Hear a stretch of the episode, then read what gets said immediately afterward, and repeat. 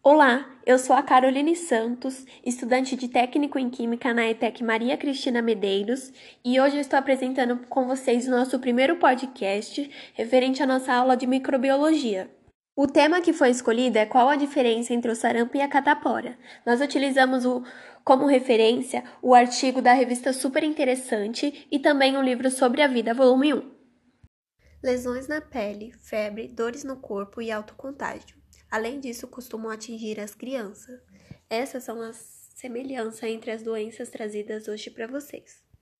A catapora, ela é uma enfermidade infecciosa de origem virótica, ou seja, ela vem de um vírus, conhecido como herpesvírus varicelae e também é conhecido como varicela. A sua transmissão acontece por conta de secreção das feridas, saliva ou secreções respiratórias de alguém infectado. Embora ela possa ocorrer na idade adulta, em geral, a catapora acontece em crianças de 2 a 8 anos de idade. Os primeiros sintomas são febre, mal-estar, cansaço e falta de apetite. Os sintomas mais característicos são manchas vermelhas, que aparecem principalmente na superfície cutânea do tronco e evoluem para bolhas cheias de líquido amarelo e se espalham para o rosto, braços e couro cabeludo. Ao longo do processo dessa cicatrização, essas bolhas formam cróstatas que provocam muita coceira. Nesse estágio da doença, é crucial que o paciente não retire a casquinha e nem coce as lesões, diminuindo assim o risco das infecções por bactérias. Informações de cicatrizes. O período de contágio abrange desde o dia em que as primeiras marcas aparecem na pele até que todas as bolhas tenham se esvaziado e se transformado em próstata. Não existe tratamento contra a catapora, apenas cuidado para amenizar os sintomas, como tomar banho morno, colocar um pano úmido em cima das feridas, vai aliviar bastante a coceira. Existem formas de pre prevenção contra a doença, que é a vacina, e é recomendado para crianças a partir de um ano e adultos com baixa imunidade. O sarampo é uma doença infecciosa de manifestação epidérmica de origem virótica, caracterizada por fenômenos catarrais nas vias respiratórias e erupções cutâneas. O sarampo é uma das doenças mais contagiosas que existem. Sua forma de transmissão é por gotículas de saliva de fala, espirro ou tosse, ou mesmo da respiração da pessoa contaminada. Podem ser vetores de contágio. Ela é desencadeada pelo vírus morbilivírus e gera uma inflamação generalizada nos vasos sanguíneos. Seus sintomas são febre alta, tosse, coriza, conjuntivite, fotofobia, manchas brancas na mucosa da boca e manchas avermelhadas que iniciam no rosto, atrás da orelha e se espalham pelo restante do corpo. Não existe cura para o sarampo, apenas cuidados paliativos para conter seus sintomas. E também existem formas de prevenção, como a vacina. A diferença primordial entre a catapora e o sarampo é que o sarampo é bastante agressivo e compromete a resistência do paciente. Essa baixa imunológica pode prejudicar o funcionamento do sistema respiratório, do sistema nervoso central, causar otites e doenças gastrointestinais. Por isso, cuidado com as pessoas nutridas ou com resistência imunológica baixa devem ser redobrados.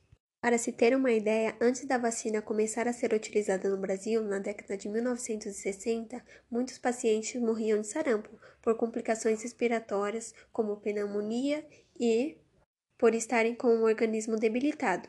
Eram portas abertas para serem infectados por outras doenças virais ou bacterianas. Contando um pouco da minha história, eu tive sarampo ano passado, quando eu tinha 18 anos de idade e não tinha chegado a tomar a segunda dose da vacina e estava com a imunidade muito baixa.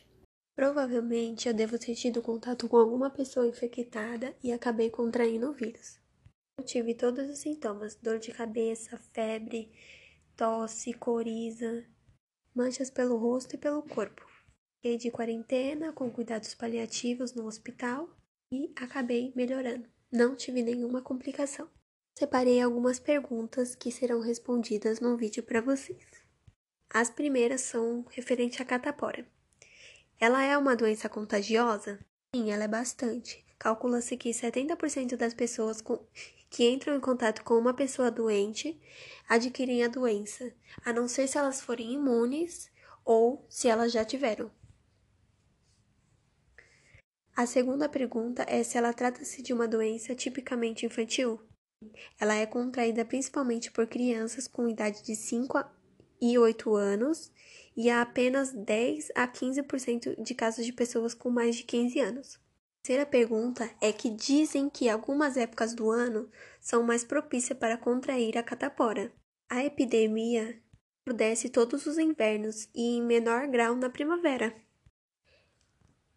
É uma doença grave? Sua evolução é quase sempre benigna, exceto nos poucos casos que há complicações. Mas as complicações mais graves, as que afetam rins, ouvidos e pulmões, deve-se ter também em conta que, devido ao odor que as produzem as vesículas, as crianças se coçam e a rompem, com consequentemente perigo de infecção secundária, que devem ser evitada, em especial nos órgãos genitais.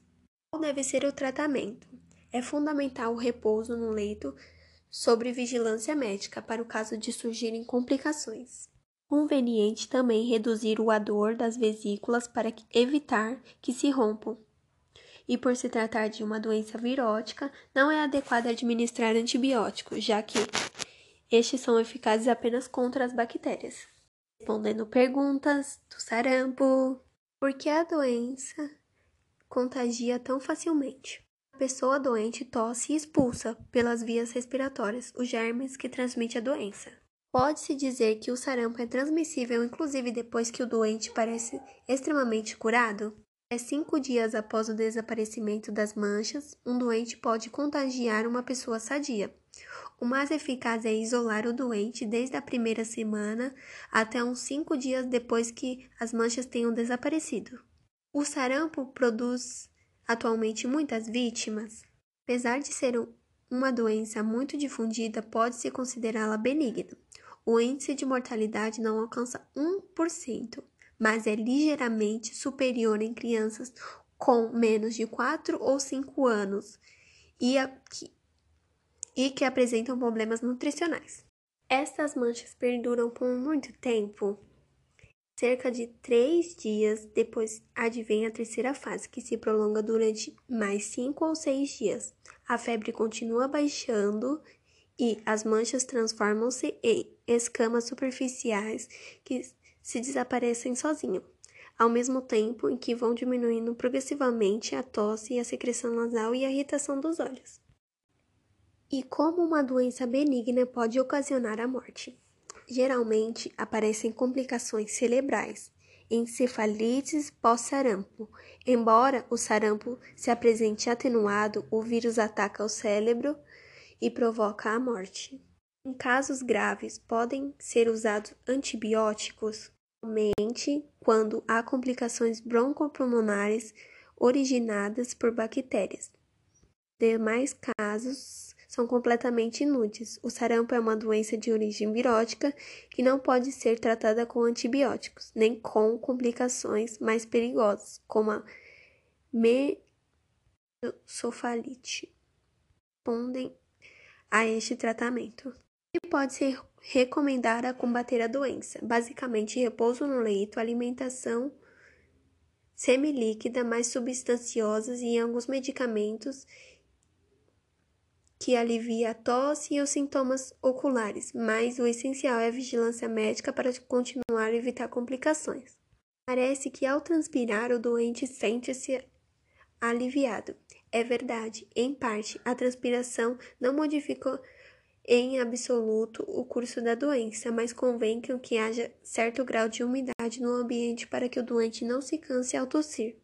Pessoas que teve sarampo ficam imunizadas geralmente adquirem uma imunidade perante, mas casos muito rar, rar, raros, a doença volta. É normal em adultos, normalmente são pessoas que não tiveram a doença quando criança, inclusive as pessoas que pensavam ter contraído a doença porque confundiam sintomas similares.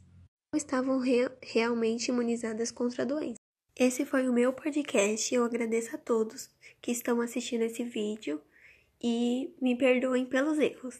Pergunta diferente, Carol. Pergunta qual que são os sintomas. Tá bom. Quais são os sintomas da catapora, Felipe? Carol, os primeiros sintomas da catapora são febre, mal-estar, cansaço e falta de apetite. Depois de um ou dois dias, surgem pequenas manchas no tronco, como gotas de orvalhos, que evoluem para bolhas cheias de líquidos amarelos e se espalham para rostos, braços, couro cabeludo. Ao longo do processo de cicatrização, essas bolhas formam crostas e provocam coceira. Nesse estágio da doença, é crucial que o paciente não retire a casquinha, nem coce. As lesões diminuem assim o risco de infecção por bactérias e formação de cicatrizes. O período de contágio abrange desde dias em que as primeiras manchas aparecem na pele, que todas as bolhas têm esvaziado e se transformado em uma crosta. Certo. E existe alguma pode... cura para catapora? Não, não existe cura, Carol. A catapora, mas sim cuidados para aliviar a coceira, como tomar banho, morrer. Perguntar para você. E Carol, e falando a respeito do sarampo, o que, que você tem a dizer para a gente a respeito do sarampo? Você que já é uma pessoa que teve sarampo, sobreviveu. Aí eu já tenho. Paramos algumas perguntas que serão respondidas pela Giovana. Boa noite, Giovana. Boa noite, Carol. É, a primeira pergunta é se é sobre a catapora. Ela é uma doença contagiosa? Sim, bastante contagiosa, Carol. Cerca de 70% das pessoas entram em contato com um doente, contraem a doença se não forem imunes a elas ou já terem contraído. É, a segunda pergunta é, é se ela trata de uma doença tipicamente infantil? Sim, ela é contraída principalmente por crianças com idade entre 5 a 8 anos, apenas de 10 a 15% de casos com pessoas com mais de 15 anos. E é uma doença. Giovana?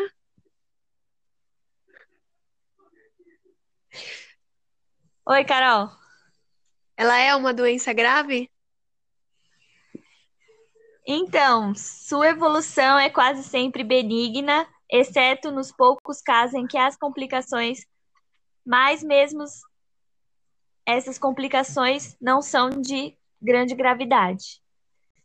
Quais são as complicações mais graves?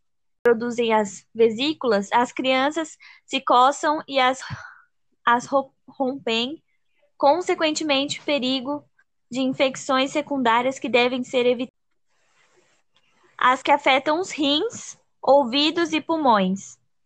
Deve-se ter também em conta que, devido ao ardor que projetadas principalmente nos órgãos genitais. Qual deve ser o tratamento contra a catapora? Fundamentalmente o repouso no leito e a vigilância médica para casos mais graves. Isso, Giovana. Aí tá bom. Só Ok. eu vou editar. Beleza? Eu vou encerrar aqui. Pô, Carol, qualquer coisa manda lá que eu te ajudo a edição. Esse aqui ficou mais fácil, né? Que esse aqui foi direto, então é só cortar o começo que nós falou abobrinha e o final. É. Agora o outro que a gente fez, se você quiser, eu te ajudo a editar.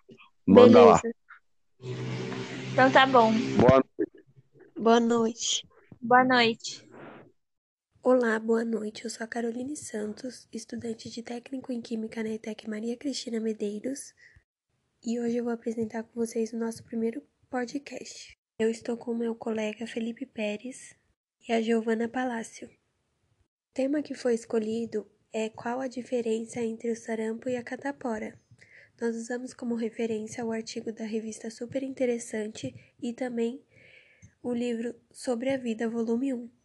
Olá, boa noite. Eu sou a Caroline Santos, estudante de técnico em Química na ETEC Maria Cristina Medeiros, e hoje eu vou apresentar com vocês o nosso primeiro podcast. Eu estou com o meu colega Felipe Pérez e a Giovana Palácio. O tema que foi escolhido é qual a diferença entre o sarampo e a catapora. Nós usamos como referência o artigo da revista Super Interessante e também o livro Sobre a Vida, volume 1.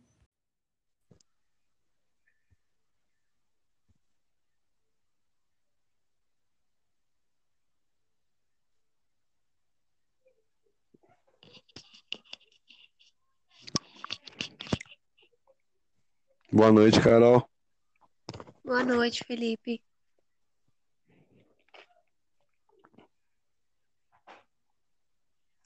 Vamos? Esse foi o nosso primeiro podcast. Agradecemos todas as pessoas que estão assistindo esse vídeo e que nos perdoem pelos erros. Esse foi o nosso primeiro podcast. Agradecemos todas as pessoas que estão assistindo esse vídeo e que nos perdoem pelos erros. A minha experiência foi bem louca, porque eu contraí o vírus na idade adulta, né? Quando eu tinha 18 anos. E eu achei que eu já estava imune, porque quando eu era criança, eu tinha tomado a primeira dose da vacina. Mas aí começou a ter pequenos casos na cidade de sarampo e eles começaram a fazer propaganda para tomar a segunda dose da vacina e eu acabei não tomando. Foi um choque, mas serviu como alerta para as pessoas que convivem comigo tomarem a vacina porque eu não tenho nenhum outro problema de saúde, mas tem pessoas que têm problemas graves de saúde que, ao contraírem essa doença, pode ter complicações, né? Sintomas eles são bem agressivos, é, febre alta, é, dores no corpo intensa e é uma dor muito intensa mesmo como é um vírus, não pode ser tratado com antibiótico e não tem cura, né? Então, os cuidados que eu tive no hospital era para baixar a febre, para mim não ter tanta dor no corpo, é, para mim poder se alimentar direito também, porque eu não estava me alimentando. Fiquei durante 15 dias no hospital internada, fazendo exames todos os dias e com esses cuidados. Sim, você fica imune à doença.